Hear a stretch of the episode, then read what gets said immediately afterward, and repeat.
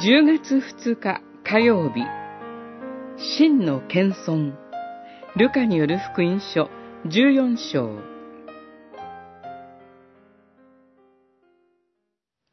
誰でも高ぶる者は低くされ、へりくだる者は高められる。14章11節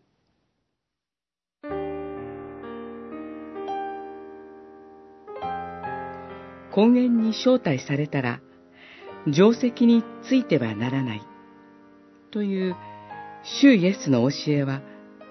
単なる処世術ではありません。神は高ぶる者を低くし、へりくだる者を高くされるということの具体例です。ファリサイ派の人々は、立法を厳格に守っている自分たちこそが、神の国の祝宴の定石につくのにふさわしいものであると自認していたことでしょう。しかし、彼らは被造物に過ぎない自らの無力さと、自分の力では決して救われることができない罪深さを自覚していませんでした。真の神の民は、定石を選ぶ人のように、人からの名誉を求めるのではありません。自らの弱さと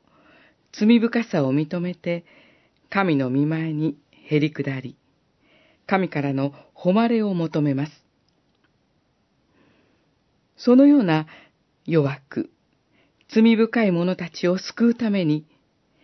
主イエスが十字架の道を歩み通してくださいました。そのことを知るときに、人は神と人に仕える者として、与えられた使命を果たすために、自らの命を捧げるものとなります。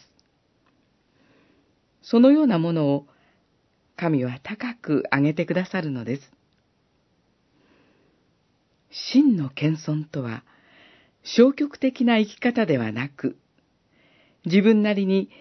十字架の道を歩むことなのです。